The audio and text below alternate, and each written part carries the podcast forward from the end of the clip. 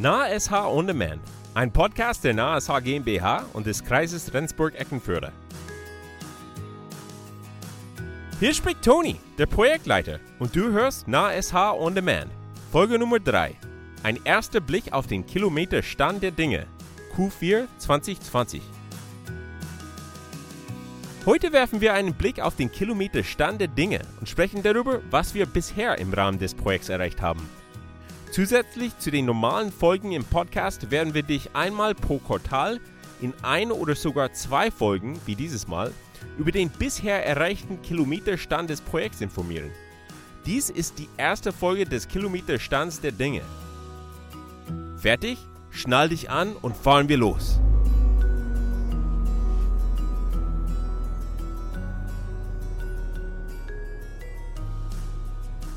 Also, was haben wir bisher in dem Projekt erreicht? Wie sieht der aktuelle Stand aus?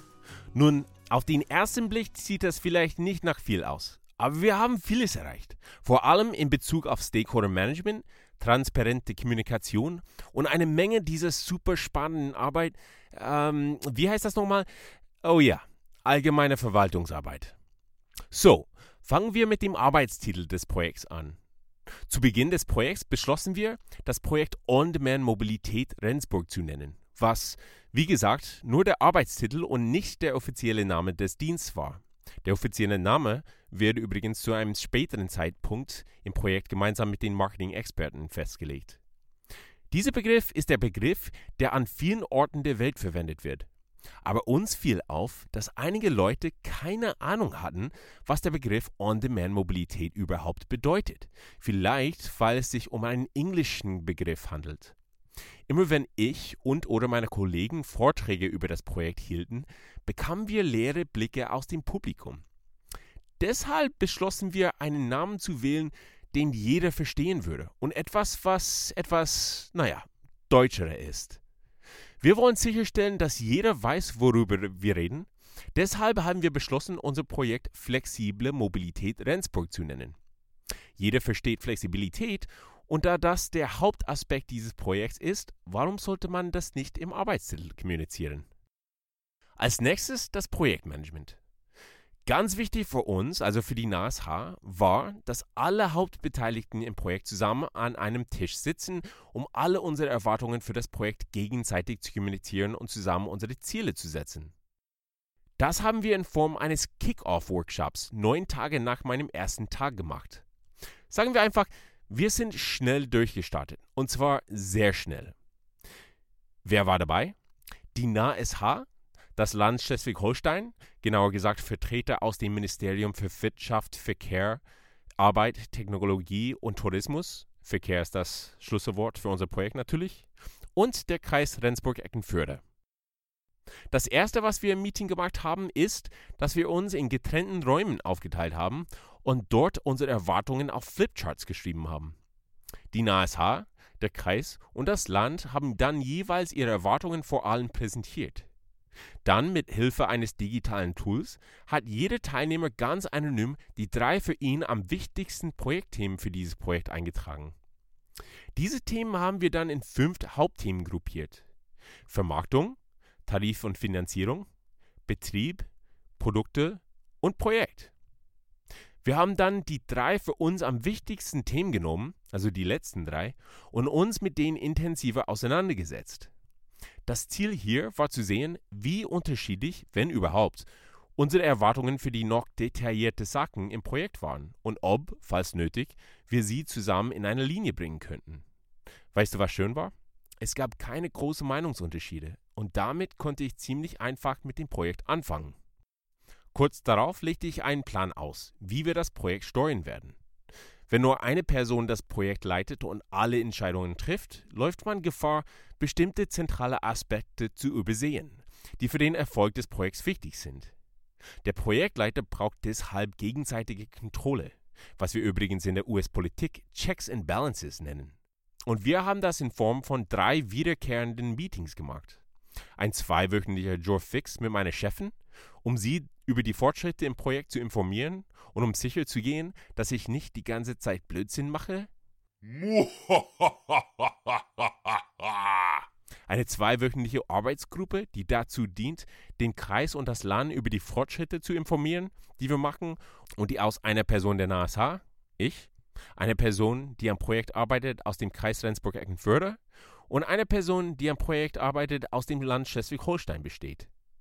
Und schließlich ein Lenkungskreis, der sich dreimal vor dem offiziellen Start des On-Demand-Dienstes trifft, der dazu dient, sehr wichtige Entscheidungen bezüglich der Umsetzung des Projekts zu treffen und der aus der NASH, ich, dem Projektverantwortlichen aus dem Kreis Rendsburg-Eckernförde und dem Projektverantwortlichen aus dem Land Schleswig-Holstein besteht. Bis jetzt hatten wir mehrere Jour-Fixes und Arbeitsgruppen-Meetings und ein Lenkungskreis-Meeting. Oh ja, Entscheidungen würden getroffen. Ja, große Entscheidungen.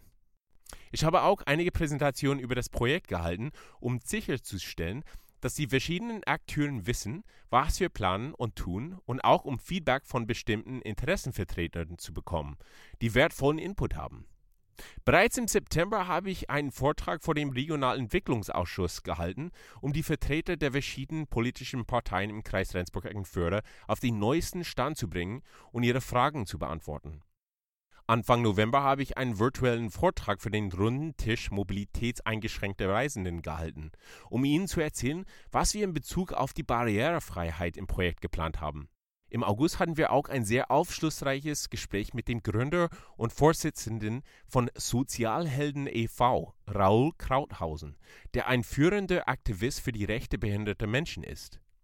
Wir wollen wissen, was er für wichtig hält, wenn es um die Barrierefreiheit in der On-Demand-Mobilität geht. Er hat mir und unseren Beauftragten für die Belange von Menschen mit Behinderung wertvolle Einblicke gegeben, wenn es darum geht, ein inklusive Verkehrsmittel zu schaffen. Ein besonderes Dankeschön an Herrn Krauthausen. Mitte November werde ich auch einen Vortrag vor dem Verbundausschuss für ÖPNV halten, bei dem Vertreter aus allen schleswig-holsteinischen Kreisen zusammenkommen, um sich landesweit über den ÖPNV auszutauschen und abzustimmen. Einige der anderen Kreise haben bereits ihre eigenen Rufboost-Projekte gestartet, von denen einige noch laufen und einige eingestellt wurden. Wir wollen den anderen Kreisen unser Projekt vorstellen und die Gelegenheit nutzen, sie nach ihren bisherigen und aktuellen Erfahrungen zu befragen und ihr Feedback zu bekommen, was wir tun und was wir nicht tun sollten, wenn wir einen On-Demand-Mobilitätsdienst starten. Da dieses Projekt das Potenzial hat, in ganz Schleswig-Holstein eingeführt zu werden, wollen wir von den anderen Kreisen lernen, die vielleicht zukünftig auch davon profitieren können. Auf die Expertise der Kollegen und Kolleginnen dort freue ich mich besonders sehr. Wir haben auch Gespräche mit einigen wenigen entscheidenden Akteuren des Projekts geführt. Ein sehr wichtiges Gespräch war mit dem Staatssekretär des Ministeriums für Wirtschaft, Verkehr, Arbeit, Technologie und Tourismus, Herrn Dr. Rolfs, und dem Verkehrsminister des Landes Schleswig-Holstein, Herrn Dr. Buchholz, die uns schließlich die Hälfte der Ressourcen zur Verfügung stellten, um das Projekt zu starten. Ich bin tatsächlich eine dieser Ressourcen. Oh, warte mal, das hört sich irgendwie cool an. Ich bin eine Ressource des Landes. Wie auch immer. Wir, wir wollten sicherstellen, dass diese beiden Herren über das Projekt und seine Fortschritte informiert sind. Wir hatten auch ein tolles und sehr motivierendes Gespräch mit der Geschäftsführerin der Kiel Region GmbH und neuen Bürgermeisterin von Rendsburg, Frau Janet Sönigsen. Sie hat tonnenweise neue Ideen für ihren Amtsantritt im Jahr 2021 und die NASH freut sich sehr auf die Zusammenarbeit mit ihr. Wir haben ein bisschen darüber gesprochen, wie unser On-Demand-Projekt in ihre Zukunftsvision für Rendsburg passen könnte. Alles, was ich sagen kann, ist aufregende Sachen. Und schließlich, was die Diskussion betrifft, war eine der wichtigsten mit der NSH, also die Nahverkehr Schleswig-Holstein GmbH, um das Projekt im Allgemeinen und die Integration des SH-Tarifs in den On-Demand-Dienst im Besonderen zu besprechen. Die NSH ist die tarifverantwortliche Stelle für den SH-Tarif. Sie ist die Dachorganisation der 34 Bahn- und Busunternehmen, die den SH-Tarif anwenden. Und es ist wichtig, dass Sie über das Projekt informiert sind, besonders wenn es um das Ticketing und den Tarif geht. Oh, schau mal, da ist eine Werkstatt. Fahren wir ran, sehen wir mal, wie viel eine Inspektion kostet. Du weißt ja, was man sagt. Lass dein Auto alle 15.000 Kilometer untersuchen. Tja, es sieht so aus, als hätten wir 15.000 erreicht. Oh, übrigens, nächste Woche werden wir die Fahrt fortsetzen und einen zweiten Blick auf den Kilometerstand der Dinge im vierten Quartal 2020 werfen. Und bevor wir aussteigen, lass uns bitte wissen, was du über das Projekt denkst. Vielleicht hast du ein paar interessante Ideen oder Feedback. Vielleicht auch eine Idee für eine neue Folge. Was willst du über das Projekt wissen? Sag uns Bescheid. Setz dich mit uns über Facebook oder über unsere Webseite www.na.sh in Verbindung. Diese Folge wurde präsentiert von der NASH, dem Kreis Rendsburg-Eckernförde und dem Land Schleswig-Holstein. Mehr darüber, was wir in Schleswig-Holstein tun, erfährst du auf unserer Webseite unter na.sh.